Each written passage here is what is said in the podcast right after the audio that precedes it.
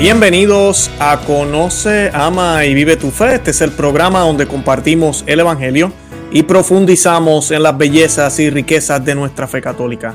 Les habla su amigo y hermano Luis Román y quisiera recordarles que no podemos amar lo que no conocemos y que solo vivimos lo que amamos. En el día de hoy vamos a estar hablando un poco de estos rumores y de estos miedos que se están eh, expandiendo por todo el mundo católico y son los rumores de que es posible de que en unos años o tal vez unos meses, no sabemos todavía bien, eh, se suprima la misa tridentina completamente eh, luego de haberse promovido o haberse publicado el motus propius humorum pontificum. Aparentemente el Papa Francisco tiene unos borradores, tiene unos documentos y va a hacer unos cambios bastante radicales, al menos para las diócesis.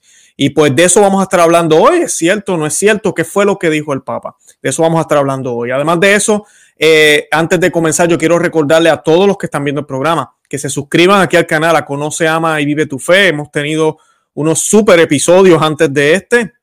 Hemos tenido al obispo Schneider, Cardenal Juan Sandoval, Fernando Casanova, eh, varios sacerdotes también.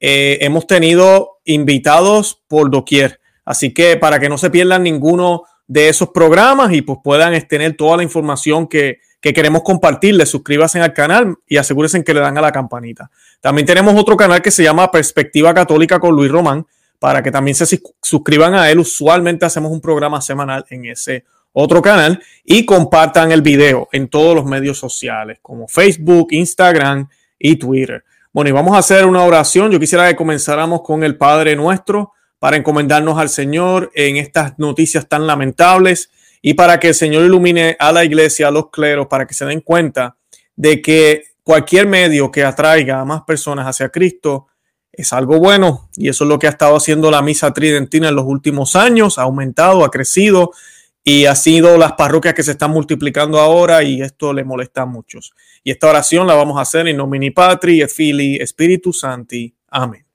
Pater noster, qui es in celis, sanctificetur nomen tuum, abenia regnum tuum, fia voluntas tua, sicut in cielo et in terra.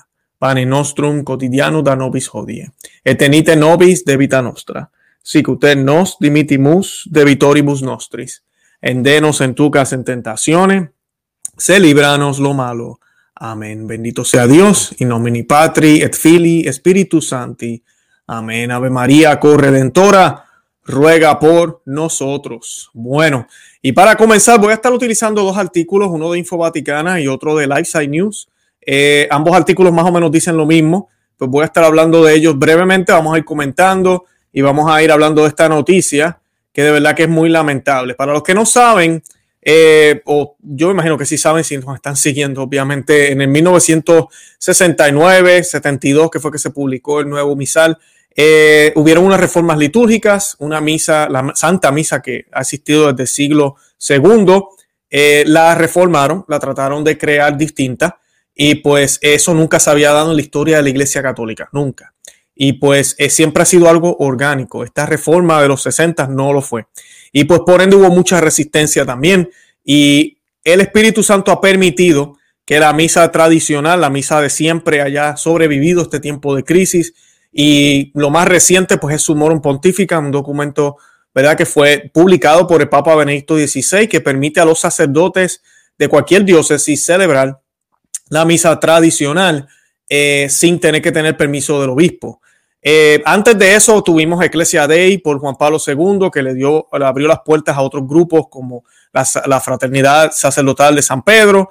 Eh, también tenemos el Instituto de Cristo Rey, eh, hay muchos eh, organismos de sacerdotes que promueven la liturgia tradicional dentro de la Iglesia Católica. Antes de eso, mucho más importante también, Lefebvre, Marcel Lefebvre, eh, hizo la lucha también y pues con su ah, sociedad de San Pío X, que ya estaba fundada, la Sociedad Sacerdotal de San Pío X, fueron los campeones, que gracias a ellos es que la guerra comienza para mantener esta liturgia, porque es, la liturgia de la iglesia, la liturgia que fue orgánica y no fue instituida por hombres. Un día se reunieron y empezaron a inventar, que fue lo que pasó con la misa nueva. La misa nueva tiene unos elementos de la misa tradicional, pero lamentablemente los cambios han sido desastrosos. Y es una misa enfocada en el hombre, no en Cristo. Y ese es el problema mayor. No estamos hablando de validez, yo no estoy hablando de validez aquí ni nada de eso. Cristo se hará presente, claro que sí, pero estamos hablando también del problema en términos de catecismo, de cómo creemos nuestra fe. Lex orandi, lex credenci. Como oras es como crees. Esa es la ley eh, que siempre ha habido en la iglesia y el demonio sabe eso. Entonces, pues cambiemos la liturgia, cambiemos la forma de que ellos piensan. Y no es accidente como las iglesias tradicionales fueron las únicas que estuvieron abiertas durante esta crisis, fueron las únicas que estuvieron eh, dando la comunión en la boca. Dice mucho, deja mucho que desear. Y pues el artículo dice lo siguiente, eh, dice que es un artículo que salió, según esto, ¿verdad? En Italia, un sitio web dedicado a promover la misa tradicional en latín, advirtió que múltiples fuentes dentro de la conferencia de obispos italianos dicen que el Papa Francisco quiere reformar su morum pontificum para peor.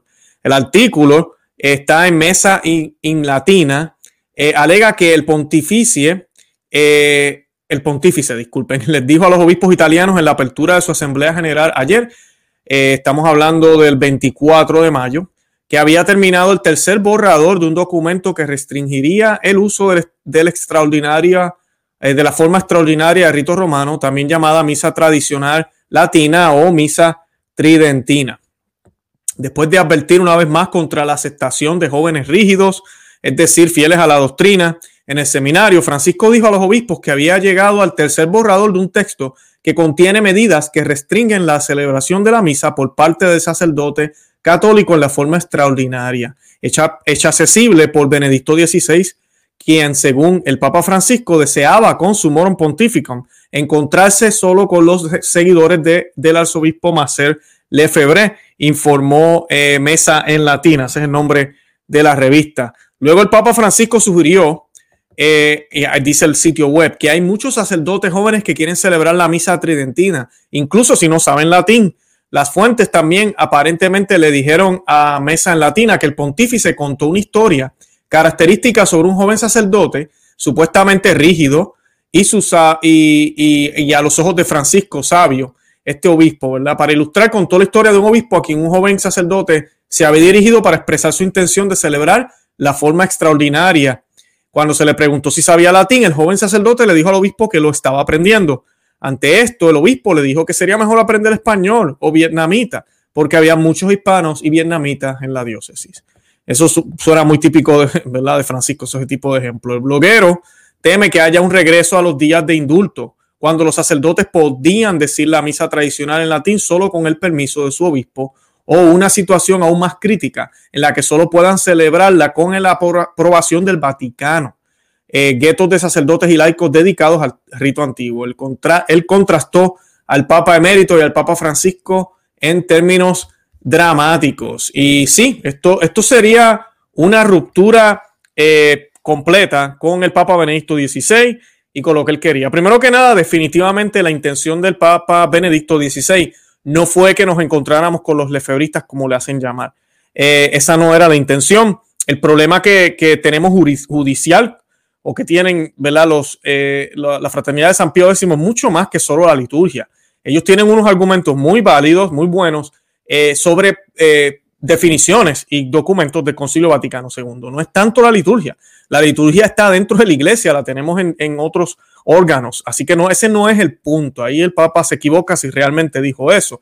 La intención de Benedicto XVI, él lo lleva diciendo desde que era cardenal, él, siempre trató de animar a las comunidades a rezar las oraciones en latín durante la misa nueva, Inclusive habló de hacerla ad oriente, ese, ese tipo de conversación se estuvo haciendo. Eh, eh, promovió la comunión de rodillas y en la boca. No estoy diciendo que nunca la dio en la mano, porque sí lo hizo también.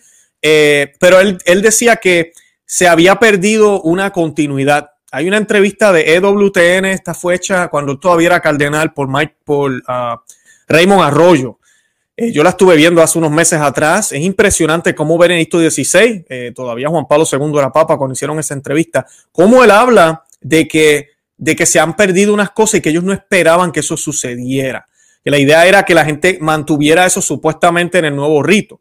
Lamentablemente eso no ha pasado. Nosotros sabemos por qué es. Cuando tú te pones a dar opciones, cuando tú cambias lo que se ha formado orgánicamente y quitas el orden, quitas la disciplina, eh, retiras cualquier tipo de rigidez, como le llaman ahora, pero el misal romano, el, misal romano verdadero o el, antiguo, ese misal no tiene opciones, o haces lo que está ahí o no lo haces, ¿verdad? No lo estás haciendo bien. En cambio, el misal eh, nuevo de la misa novus ordo da opciones. El sacerdote puede escoger, voy a hacer este, esta sí, esta oración, voy a hacer el canon romano, voy a hacer este otro. Eh, y lo hace y así acorta la liturgia o porque se siente de tal ánimo lo hace distinto. Y el problema con esto es que al, tú hacer eso por décadas vas creando unos sentimientos en el celebrante de que él tiene la autoridad para poder cambiar la liturgia, lo cual nunca, nunca fue visto así en la iglesia. Los sacerdotes están en obediencia y se supone que sigan el misal como es y el misal no debería darles opciones. Si es que es algo que, que es tan serio, debe hacerse igual y debe hacerse igual siempre sin importar las circunstancias, el tiempo, la hora, mi ánimo, si la iglesia está llena, vacía, debe hacerse igual siempre. Y eso se fue perdiendo. Y pues Benedicto XVI lo que buscaba con esto, y esto es bien importante porque a veces los tradicionalistas se van a enojar con lo que voy a decir ahora, pero piensan que Benedicto XVI, oh, Benedicto XVI tradicionalista. No, él no lo fue, ni lo es. Eh, él sí defiende la tradición y él lo que predicaba siempre una continuidad es lo que él predicaba, lo cual es muy correcto, esa continuidad que debe haber siempre. Pero él nunca estuvo en contra de la misa nueva, nunca estuvo en contra de las reformas, al contrario, él las aplaudió y celebró la misa de esa forma también. Ahora, él reconoció que había que volver a unos aspectos. Y en ese sentido, muchos conservadores y tradicionalistas también apreciamos eso de parte de él. La realidad, nosotros sabemos que lo mejor sería que regresaran eh, a la misa como debe ser. El rito que fue eh, hecho por los apóstoles, que fue eh, poco a poco evolucionando orgánicamente, sin ninguna, sin ninguna acción radical, como lo fue la misa nueva. Ese rito que llegó hasta el 1962 sin ninguna interrupción. Hubieron sus cambios aquí y allá, pero eran orgánicos, como vuelvo y repito y digo. Así que eh, eso, eso es lo que Benito XVI realmente quería. Con estas amenazas que estamos viendo ahora no son nuevas. El Papa eh, Francisco ya ha dicho varias cosas múltiples veces sobre esto, sobre la rigidez, en contra de los jóvenes que quieren celebrar la misa eh, eh, antigua, en contra de los jóvenes sacerdotes que quieren vestir, ¿verdad? Como vestían los sacerdotes, como deberían estar vistiendo los sacerdotes, que son muy rígidos. ese tipo de lenguaje que a mí me da gracia porque tanto que hablan de una iglesia sinodal, o no, aquí vamos a una iglesia sinodal y vamos a escuchar la voz de los bautizados. Bueno, pues no somos nosotros bautizados también los que queremos celebrar la misa tradicional, porque si un sacerdote le pide a su obispo celebrar la misa tradicional, no es capricho de él, es porque su rebaño se lo está pidiendo, es porque él como pastor entiende que es una necesidad para su pueblo. Y pues lo bonito, que era lo que Benedicto dice quería alcanzar, y yo lo he visto en algunas parroquias que celebran ambas misas, es que se recupera la reverencia, eh, hay misas novus ordo. Volvemos a lo mismo. La tradicional, la misa de siempre es la preferida, obviamente. Pero yo he visto parroquias y sabemos de comunidades donde se celebran ambas. Entonces usted va a una misa novus ordo, una misa nueva, que esto es bien raro verlo, pero lo hay, donde el sacerdote la hace a oriente, mirando hacia el tabernáculo. El tabernáculo está en el altar. Eh, tienen, eh, hacen el Agnus Dei, el Santus, algunas ¿verdad? de las oraciones más importantes en latín. reciben todos la comunión en el reclinatorio, de rodillas y en la boca, el sacerdote es el único que la distribuye, las mujeres usan velo, ya, en una misa no sordo. Es bien difícil creerlo porque es bien raro encontrar un lugar así, pero los hay. Son bien pocos, pero bien pocos, pero los hay. Y usualmente es esa influencia de la tradición que la perdimos y la tradición no la podemos perder. La tradición es esa esencia, es esa esencia que, que se enseña mucho más que, que, que inclusive que lo escrito, es lo que hace que interpretemos bien las cosas, la tradición con T mayúscula. No olvidemos que la Iglesia Católica, los católicos creemos en la tradición, el magisterio y las Sagradas Escrituras. Las Sagradas Escrituras es el testimonio escrito de la tradición, de lo que se enseñó siempre. Pero hay otras cosas que fueron enseñadas eh, solo por boca o por otros documentos que la iglesia tiene y que podemos leer y podemos ver, como son las cartas y los documentos de los padres de la iglesia, discípulos de los apóstoles, vemos cómo ellos celebraban la misa, vemos eh, artículos y, documentación sobre, por ejemplo, San Justino Mártir. Eh, fue uno de los que describe la liturgia muy bien. Y ahí nos damos cuenta que la liturgia no, no, no empezó los otros días o después del concilio de Trento. Esto, la liturgia, esos elementos que son de la misa de siempre existían desde el siglo II. Así que imagínense. Así que es, triste ver cómo han querido cambiarle ahora, como han visto que después del COVID y después de toda esta crisis, las iglesias tradicionales son las que están creciendo. Eh, la gente se ha metido a la internet, comienzan a ver videos, comienzan a ver la misa tradicional y se quedan como que, wow, qué belleza, esto es católico.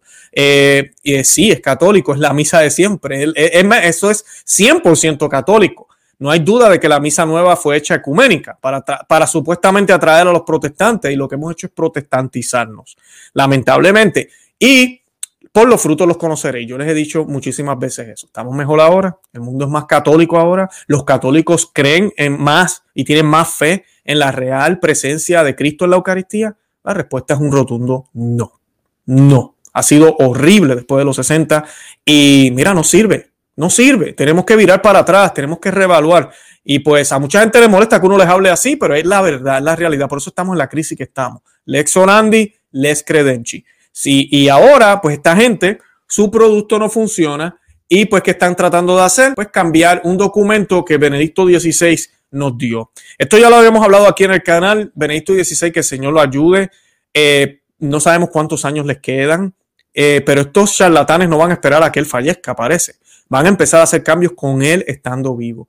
Y pues lo peor que puede pasar, en mi opinión, ¿verdad? Es que ya en las diócesis no permitan que los sacerdotes puedan hacerlo, eh, puedan hacer, celebrar la misa extraordinaria o la forma extraordinaria, la manera correcta de decirlo la misa tradicional o la misa católica, que la puedan hacer sin permiso del obispo. Van a tener que pedir permisos al obispo. Pero también puede ser que suceda algo peor, que ni siquiera el obispo pueda hacerlo. Tiene que ser Roma. Entonces, Roma por ahora, porque no sabemos qué va a pasar en el futuro, Roma por ahora, donde único va a permitir misa este, tradicional, eh, va a ser en los, en los movimientos que nacieron después de Ecclesia Dei, como la Fraternidad de San Pedro, Cristo, eh, el Instituto de Cristo Rey, ah, esos lugares de esa forma y ya. En las diócesis no va a existir. Y esto, pues, obviamente va a eliminar los números en lugares donde se van a hacer la misa tradicional. Y además de eso, eh, ese crecimiento que estaba habiendo también de sacerdotes diocesanos que se acercaban al Instituto de Cristo Rey, a la Fraternidad Sacerdotal eh, San Pedro, a aprender la misa antigua, pues es, todo eso se va, se va a eliminar. Yo creo que eso es lo que va a suceder por ahora. Luego, más tarde, que, sería un escándalo, no sé si van a eliminar completamente ya eh, en el mundo católico la misa. Puede pasar, claro que puede pasar y cuando eso pase, pues va a ser, va a ser un desastre, porque no sé qué van a hacer las distintas organizaciones como eh, San Pedro y el Instituto de Cristo Rey, donde su misión es esa, y es, es, la única forma de la misa que conocen y que hacen. Pero no sería la primera vez. Hemos visto muchísimos movimientos tradicionales que han desaparecido debajo de este pontificado, seminarios que han desaparecido porque son, como dicen ellos, rígidos. Pero estamos en una iglesia sinodal esta iglesia sinodal que escucha a todo el mundo supuestamente. Así que así están las cosas, así vamos. Tenemos que orar muchísimo, ese es el rumor. Eh, ojalá que eso no suceda, pero por lo que pinta, por lo que se ve, eso es lo que va a suceder. El Papa aparentemente ya tiene un tercer borrador de este, de este, de esta, de su morón pontífica. Y pues eh, tenemos que ver qué sucede.